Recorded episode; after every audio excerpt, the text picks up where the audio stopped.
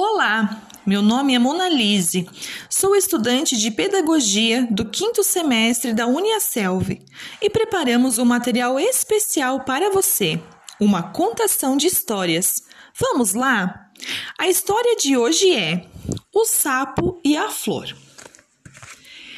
Em um lindo jardim já era primavera e todas as cores preenchiam o lugar. O sol brilhava, as folhas das árvores estavam bem verdinhas e todas as flores, as mais lindas, exalavam seus deliciosos perfumes.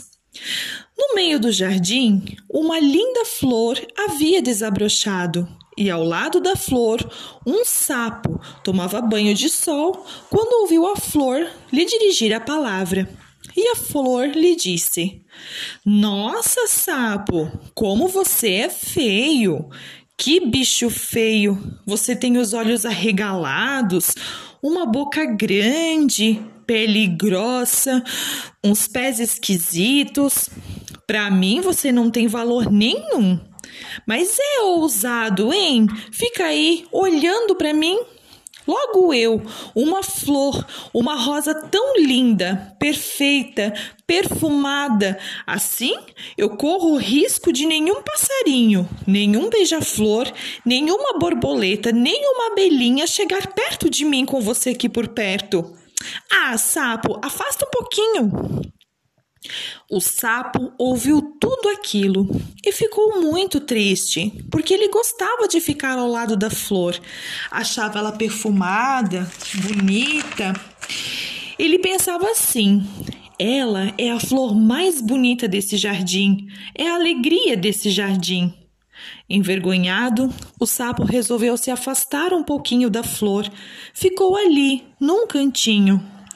Nesse exato momento, porém, apareceu no jardim um gafanhoto.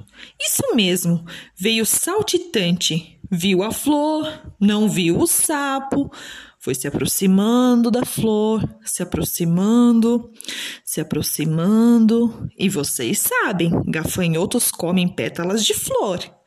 A flor, quando viu o gafanhoto, começou a tremer o seu frágil caule e o gafanhoto começou a se aproximar mais ainda.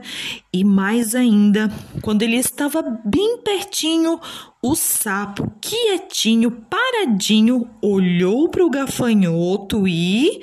Nhaque! Alcançou o gafanhoto com a sua língua. A flor fechou os olhos, achando que havia chegado o seu fim. Quando abriu os olhos, nem acreditou que havia escapado daquele ataque fatal. Pois é, dona Flor, disse uma árvore que estava ali por perto. Como as aparências enganam, hein, dona Flor? Hum, aposto até que a senhora achou bonitinho aquele gafanhoto, não é? Magrinho, verdinho, elegante. Pois é, ele ia fazer mal para a senhora. E o sapo, que a senhora acha tão feio, foi quem salvou a sua vida. Agradeça a ele. A flor, então, com uma voz fraca, agradeceu ao sapo. Obrigada, senhor sapo, por ter salvado as minhas pétalas lindas de serem comidas por aquele horripilante galfanhoto. Eu também queria pedir desculpas pela minha indelicadeza e também queria pedir um favor do senhor se tornar meu amigo e ficar pertinho de mim por toda a primavera. E é claro, o sapo aceitou.